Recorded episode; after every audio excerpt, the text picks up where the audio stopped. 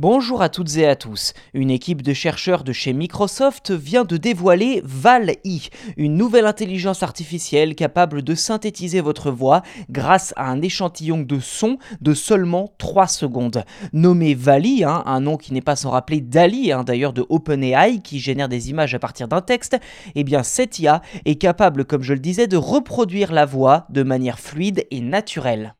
Vous vous en doutez, la méthode exacte utilisée par Vali est extrêmement complexe. Mais pour résumer, l'IA utilise un système de réseau de neurones pour créer un modèle mathématique de la voix d'une personne en utilisant un enregistrement vocal de seulement 3 secondes de cette même voix. Pour créer ce modèle, l'IA extrait les caractéristiques uniques de cette voix utilisée pour décrire ses sonorités.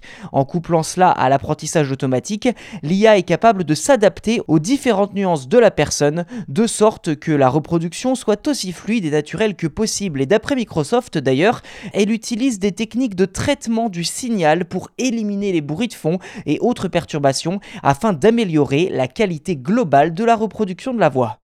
Côté technique, on vous avait déjà parlé d'Encodec, cet outil développé par Meta pour la compression audio. Eh bien, figurez-vous que Microsoft l'utilise également pour Vali.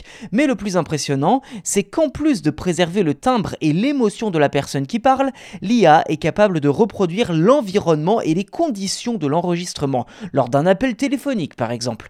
A noter que Microsoft s'est appuyé sur la bibliothèque sonore LibriLight, qui contient plus de 60 000 heures de discours en anglais, avec plus de 7 000 voix différentes, principalement tirées des livres audio du domaine public LibriVox.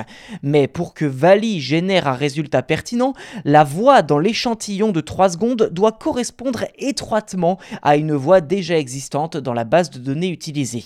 Ainsi, attendez-vous à devoir enregistrer par vous-même plusieurs heures de discours pour pouvoir entraîner l'IA et finir par cloner votre voix.